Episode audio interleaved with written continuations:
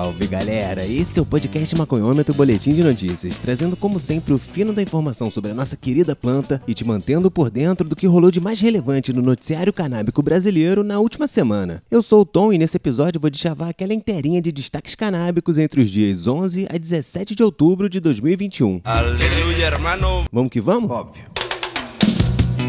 Presidente genocida Jair Bolsonaro participou na quinta-feira passada, dia 14, no Palácio do Planalto, do lançamento do programa Turismo Sem Drogas. Por meio de um acordo de cooperação técnica entre a Empresa Brasileira de Turismo, a Embratur, o Ministério do Turismo e o Ministério da Cidadania, o programa Turismo Sem Drogas vai executar ações e estratégias de prevenção às drogas nas atividades do turismo. Entre as medidas está a fixação de cartazes em hotéis, restaurantes e outros ambientes turísticos com inscrições em inglês inglês e português, alertando que no local é proibido o uso de drogas. Agora vai. A ação será realizada em parceria com a Associação Brasileira da Indústria de Hotéis, a ABI, ou ABIH. O objetivo da mensagem é alertar e conscientizar os turistas estrangeiros e brasileiros quanto ao combate às drogas ilícitas. Porra, mano, vocês estão de brincadeira. Genial, parabéns, parabéns, cara, que já sabe, né? A ação Turismo Sem Drogas visa sensibilizar os nossos turistas brasileiros e estrangeiros de que é possível aproveitar ao máximo as experiências culturais, gastronômicas, esportivas, a natureza exuberante do Brasil e o calor humano do nosso povo, sem o uso de substâncias que causam malefícios à saúde e que estão associadas a atividades que trazem grandes prejuízos à sociedade. Afirmou o presidente da Embratur, Carlos Brito.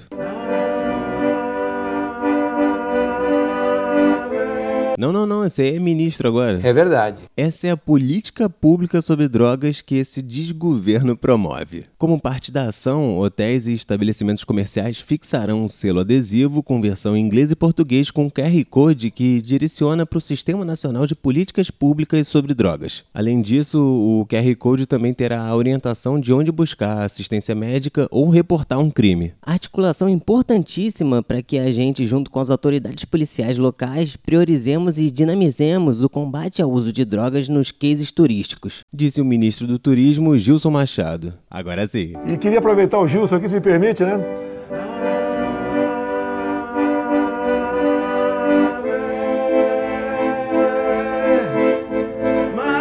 Acabou, acabou, acabou. Já está desvirtuando já. O nosso turismo interno é uma grande fonte de emprego e renda para muitos brasileiros. Podemos fazer turismo de maneira saudável, virtuosa, enaltecendo nossas potencialidades. O turismo sem drogas é um passo importante para um país que quer cada vez mais brilhar e dar orgulho aos seus cidadãos. Destacou o ministro da Cidadania, João Roma, durante o evento. Os caras estão vivendo uma fantasia de fuder o país, né, mano?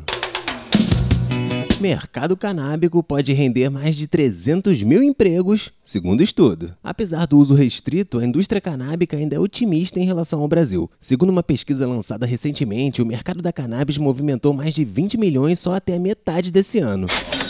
Contudo, apenas uma empresa tem autorização para produzir aqui no país, sem contar que o cultivo ainda é ilegal também no Brasil. Então, a maior parte desse valor vai para fora do país através das importações, né? A estimativa é que 34 mil pessoas tenham autorização para importar, número que, aliás, só vem crescendo. Nos últimos cinco anos, o aumento foi de 1.780%. Até o ano passado, cerca de 20 mil pessoas importaram medicamentos canábicos. E no começo de outubro, a Anvisa criou uma nova resolução para simplificar o processo e agilizar a liberação dos pedidos, a nova RDC 570 de 2021, que alterou a resolução a RDC antiga, né, 335 de 2020, e facilitou principalmente o processo de cadastramento. Segundo o relatório da empresa Cleaver Leaves, com produção regulamentada, o país poderia gerar até 328 mil novos empregos em quatro anos. A pesquisa se baseou no mercado canábico lá fora, né, para fazer essa estimativa, porque lá nos Estados Unidos, em estados onde a cannabis medicinal e recreativa, né, social, é legalizada, o número de novos postos de trabalho chegou a 371 mil. O número é ainda maior que a quantidade de engenheiros elétricos e dentistas,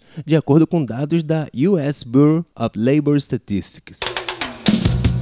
No Reino Unido, uma idosa de 80 anos diagnosticada com câncer viu um tumor no seu pulmão direito reduzir em 76% em menos de 3 anos ao fazer um tratamento alternativo com óleo de CBD. Não é é maravilhoso! O caso foi documentado em um artigo publicado na plataforma BMJ Case Reports. A paciente foi tratada no Median South Essex NHS Foundation Trust e fumava cerca de um maço de cigarros por semana. Ela descobriu o câncer em junho de 2018, depois de passar meses tossindo. A idosa evitou os tratamentos convencionais, com cirurgia, quimioterapia e radioterapia, por ter medo dos efeitos colaterais e por decisão própria passou a tomar meio ml do óleo de canabidiol de duas a três vezes por dia. Além do óleo, ela seguiu tomando medicamentos para doença pulmonar obstrutiva crônica leve, a DPOC, osteoartrite e hipertensão também. Imagens de exames mostram que o tamanho do tumor diminuiu de 41 milímetros em junho de 2018 para 10 milímetros em março de 2021, ou seja, uma redução de 76%. Os médicos que trataram a paciente afirmaram não estar claro que o óleo foi o responsável pela melhora do quadro e que não existem evidências robustas de que produtos feitos à base de maconha podem alterar a progressão de um tumor. No entanto, eles sugerem que novas pesquisas sejam feitas para esclarecer se produtos derivados da planta podem contribuir para o tratamento de câncer. Não vai aparecer ninguém para falar que é contra a pesquisa, não, né?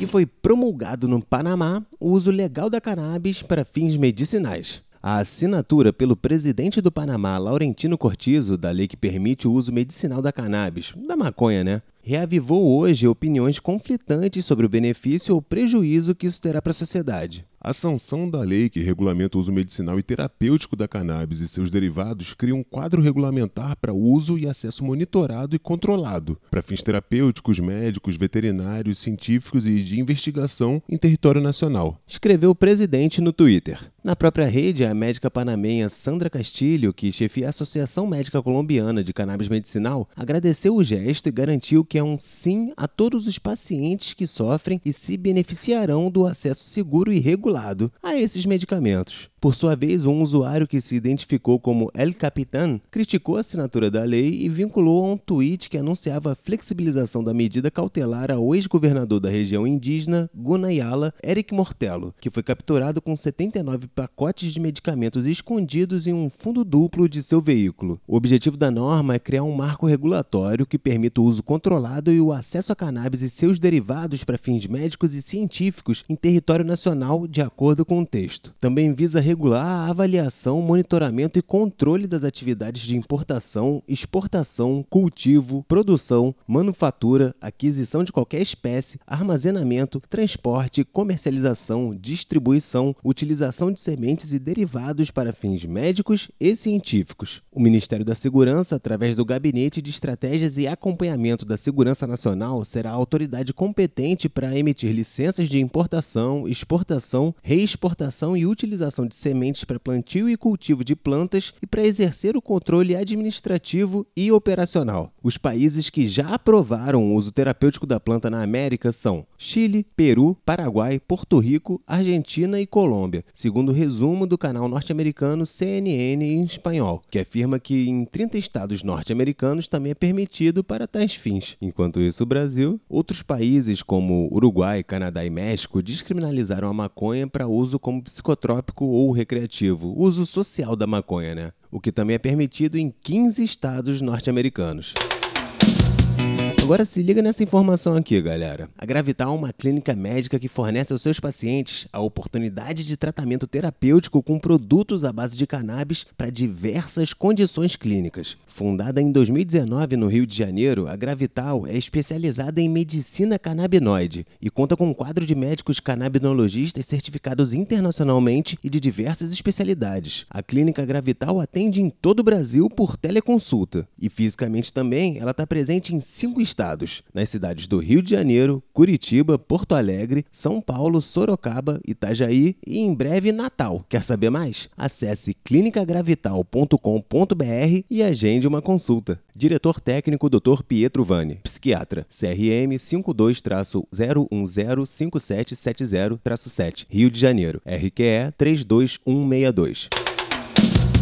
No Chile, população realiza manifestações contra a rejeição do Senado à lei que visava regulamentar o uso medicinal da cannabis. No dia 5 de outubro, a Comissão de Saúde do Senado do Chile encaminhou com parecer negativo o projeto de lei que visa regulamentar o uso medicinal da cannabis à Câmara da Câmara Alta chilena. Por isso, na manhã de domingo, pacientes e usuários medicinais de cannabis e organizações sociais manifestaram-se em diferentes cidades chilenas para expressar seu descontentamento à rejeição da Lei Rodrigo Barraza, antiga lei do cultivo seguro. Conforme relatado pela Fundação Daia, a convocação reuniu centenas de pessoas em torno do antigo Congresso Nacional em Santiago do Chile para uma marcha pacífica até a Plaza de Armas. Lá, pacientes e usuários contaram seus depoimentos sobre as perseguições que sofreram nas mãos da polícia e do Ministério Público. A rejeição do projeto na comissão foi por três votos contra dois. Os argumentos contrários baseavam-se na dificuldade de controlar o cultivo doméstico e na dúvida sobre a eficácia dos produtos caseiros caseiros. Da mesma forma, vale mencionar que essa votação foi adiada desde maio de 2018, tá? E após ter sido aprovada por ampla maioria, 88% dos votos na Câmara dos Deputados. Força Chile, vamos que vamos!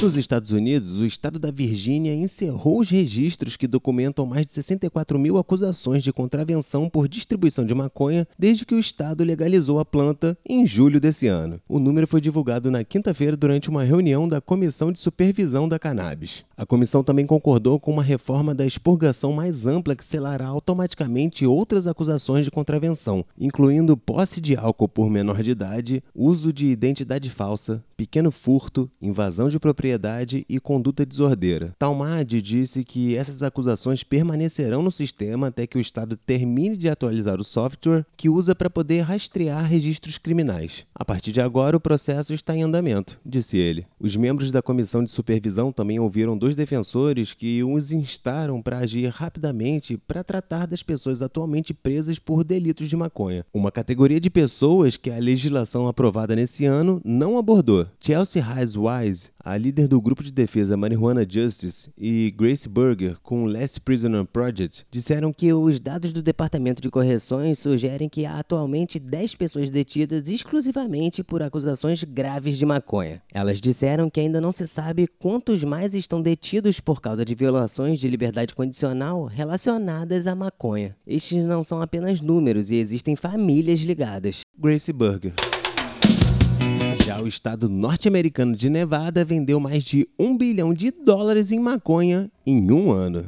O Conselho de Conformidade de Cannabis, o CCB, e o Departamento de Tributação de Nevada, nos Estados Unidos, divulgaram dados que mostram um bilhão de dólares em compras tributáveis de cannabis no ano fiscal de 2021, que decorreu de 1 de julho de 2020 a 30 de junho de 2021. Em contraste, as vendas totais de maconha para o ano fiscal de 2020 chegaram a 685 milhões, ou seja, aumentou bem, hein? A maior parte das compras de maconha, quase 800 milhões de dólares, veio do condado de Clark, onde Las Vegas está localizada, né? Outros 135 milhões de dólares de cannabis foram vendidos no condado de Washoe, com o Reno sendo a principal cidade naquela jurisdição. Os 77 milhões de dólares restantes vieram de outros condados. 10% das receitas fiscais das vendas de cannabis para uso adulto apoiarão o financiamento da educação pública, conforme estabelecido em um projeto de lei que o governador de Nevada, Steve Sisolak, assinou anteriormente. Isso é o que os habitantes de Nevada esperavam desde a legalização da maconha para uso social. A educação continua sendo uma das minhas principais prioridades e estou orgulhoso de ver a receita de impostos prometida com as vendas de cannabis financiando diretamente nossos alunos e salas de aula disse o governador em um comunicado à imprensa sobre os novos dados de vendas sobre maconha. Sisolak também assinou um projeto em junho para legalizar os salões de consumo de maconha no estado. Os novos tipos de licença de uso social em todo o estado e dar aos consumidores essa opção, especialmente no estado voltado para o turismo, poderia aumentar ainda mais as receitas fiscais da maconha e até outras, né? O governador também se comprometeu a promover a equidade e a justiça na lei estadual sobre a maconha. No ano passado, por exemplo, ele perdoou mais de 15 mil pessoas que foram condenadas por porte de cannabis de baixo nível. Essa ação foi possível por meio de uma resolução apresentada pelo governador e aprovada por unanimidade pelo Conselho de Comissários do Perdão de Nevada. Bateu uma salva de palma aqui pro profissional.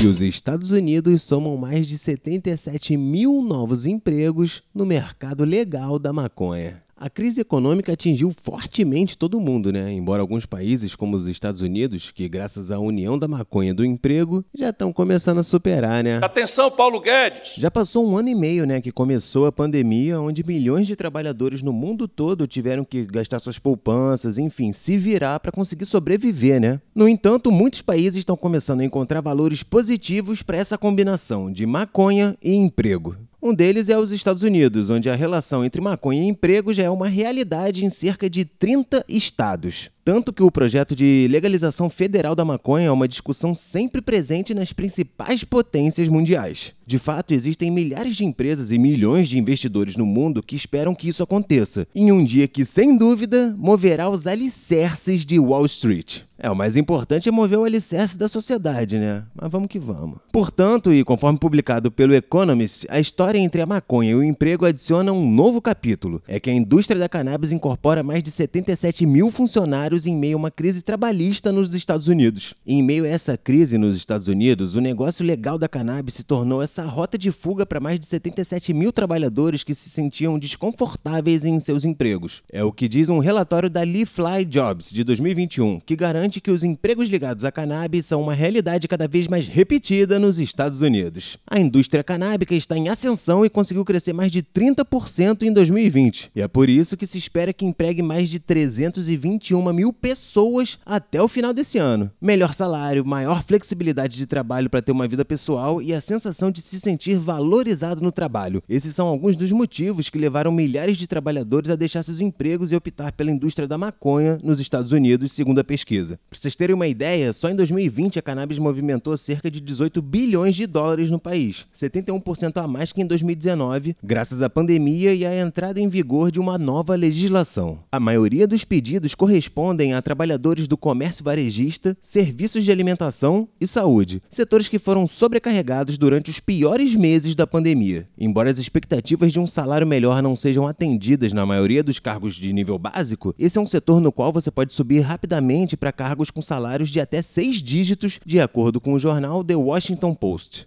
Com o aumento dos negócios e do número de funcionários, aumenta também o temor de que o setor acabe ficando parecido com o varejo. O medo de quem impulsiona a relação entre a cannabis e o emprego é que a situação resulte em baixos salários e na redução do poder dos trabalhadores. Bem-vindos ao capitalismo! Trabalhe enquanto seu chefe leva a família para Disney. Com o seu suor. Mas para evitar isso, grupos de defesa dos trabalhadores da maconha pressionam por estruturas e salvaguardas a serem implementadas desde o início. No momento, a maconha é proibida em nível federal nos Estados Unidos, mas o uso medicinal da maconha é legal em 37 estados e o uso adulto social né, da maconha é legal em 19 estados. Analistas do banco de investimento Cohen estima que se a erva for legalizada nos próximos anos, o valor do setor pode disparar para 100 bilhões em 2030, 100 bilhões de dólares Se essas previsões se concretizarem, a legalização total da cannabis pode trazer aos Estados Unidos cerca de 130 bilhões de dólares em receitas fiscais, além de criar cerca de 1,6 milhão de novos empregos, de acordo com um estudo recente da New Frontier Data. É isso mesmo que você ouviu, a relação entre maconha e emprego pode crescer ainda mais. Essas previsões também chamaram a atenção dos investidores, embora ainda sejam poucas as empresas desse tipo listadas na bolsa. Uma das empresas que está na bolsa é a Horizon Marijuana Marijuana Life Science ETF, cujo valor aumentou 149% desde o final de janeiro. Por tudo isso, a legalização da maconha poderia promover a reestruturação de muitas economias afetadas pela crise derivada da pandemia e ser fortalecida graças à relação entre a maconha e empregos ligados a ela. Só não é a favor da maconha quem ganha dinheiro com a proibição, quem é racista ou quem ainda não teve acesso à informação o suficiente.